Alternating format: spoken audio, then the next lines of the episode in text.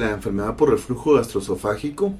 La enfermedad se produce cuando hay un reflujo constante, cuando el ácido que se produce en el estomaguito está regresando constantemente en una forma ascendente al esófago. Y esto pues puede producir algún tipo de lesión, inflamación, erosiones e inclusive úlceras que pueden producir hemorragia.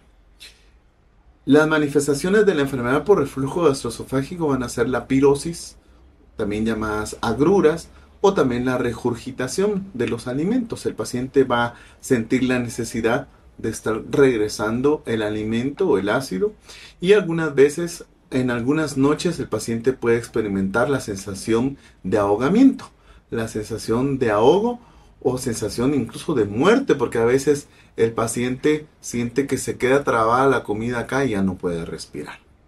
También otras manifestaciones raras o menos frecuentes de la enfermedad por reflujo también es la tos seca, la sensación de carraspeo también o la sensación inclusive de eh, malestar o dolor en la parte del cuello.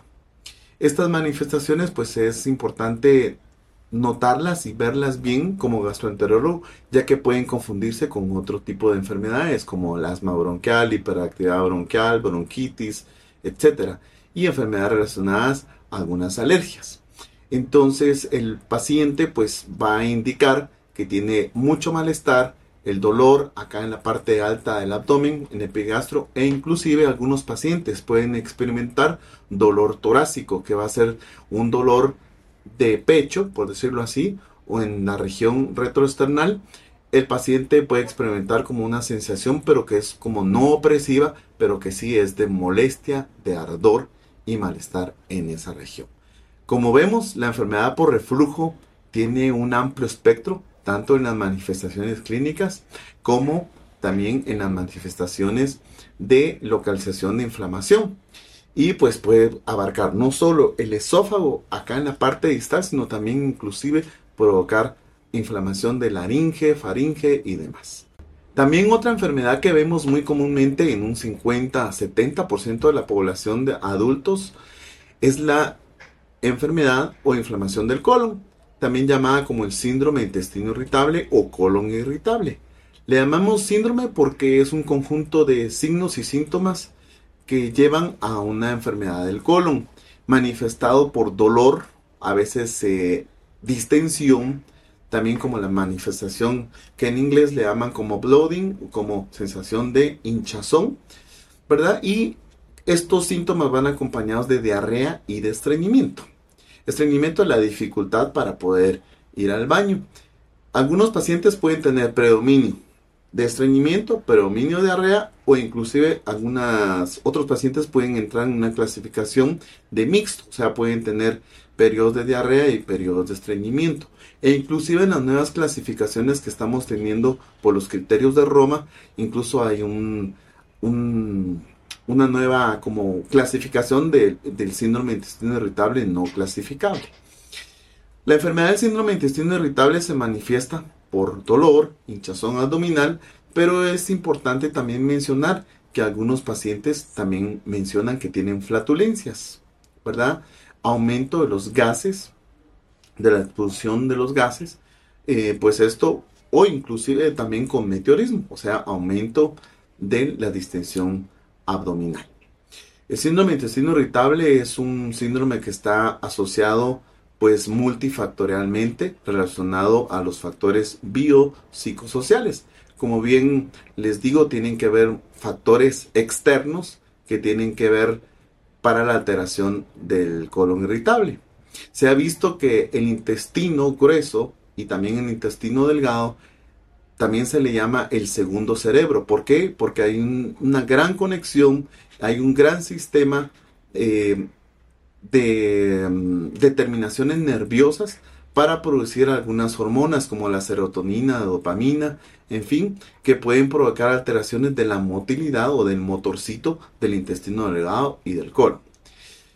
Vemos que también el estrés es una de las causas más importantes del colon irritable y también pueden haber algunos otros factores etiológicos o causantes como algunos alimentos como um, alimentos que tienen mucha grasa, muchos condimentos, pues que pueden ser como las causas más importantes del síndrome de intestino irritable.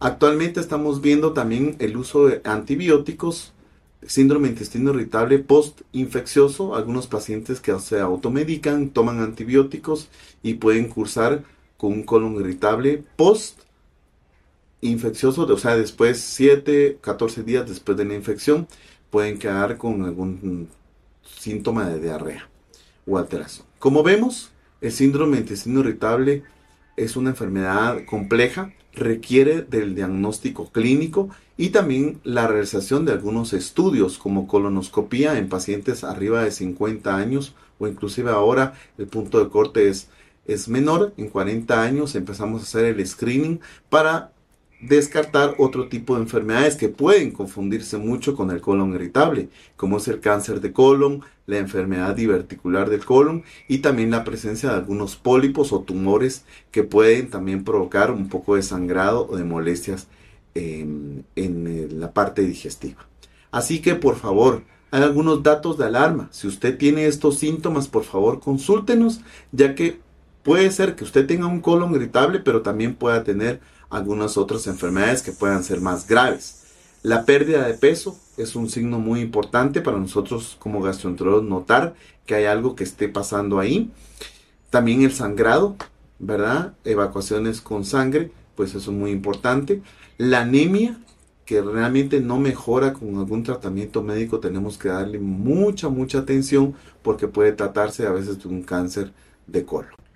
Otras enfermedades que vemos también comúnmente en nuestra clínica o en la consulta gastroenterológica es la enfermedad ácido péptica, como la gastritis. Vemos algún eh, un amplio espectro de las enfermedades inflamatorias del estómago, como las gastritis erosivas, gastritis hemorrágicas y, por qué no decirlo también en el contexto de las gastritis crónicas, la mayor complicación que vemos son las úlceras ¿verdad? Las úlceras es cuando ya la inflamación provoca eh, un tipo de ulceración o de llagas en el revestimiento interno del estomaguito, produciendo de esta manera, pues, como ustedes pueden ver, la eh, formación de algunos cráteres que pueden sangrar y provocar sangrado. La hemorragia gastrointestinal eh, provocada por úlcera péptica, pues es muy común en nuestro medio.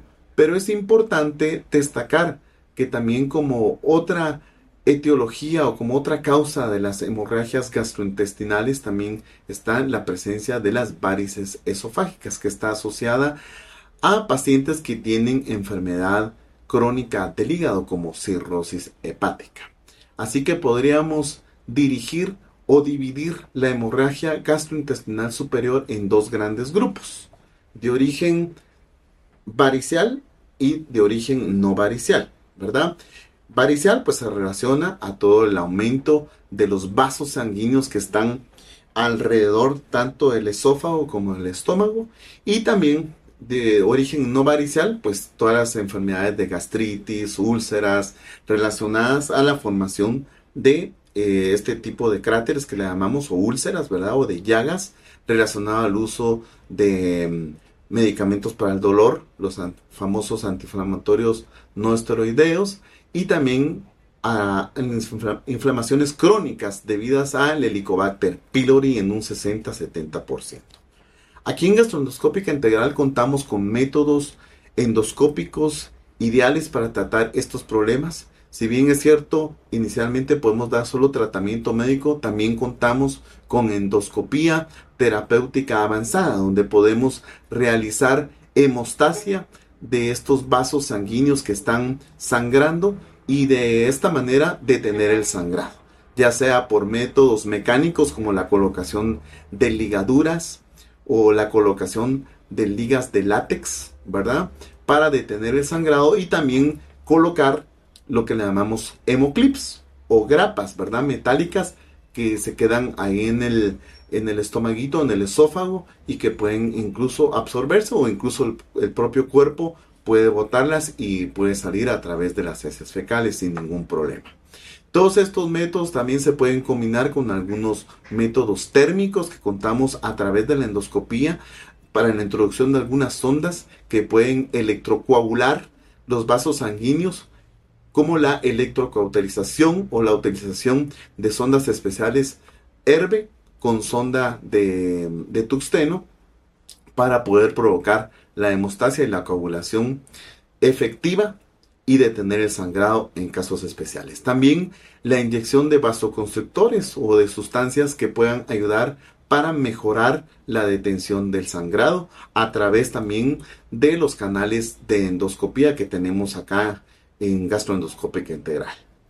Soy el doctor Fabricio Alvarado, especialista en hemorragia gastrointestinal superior, especialista en gastritis, úlcera y varices esofágicas. Estoy aquí para servirles.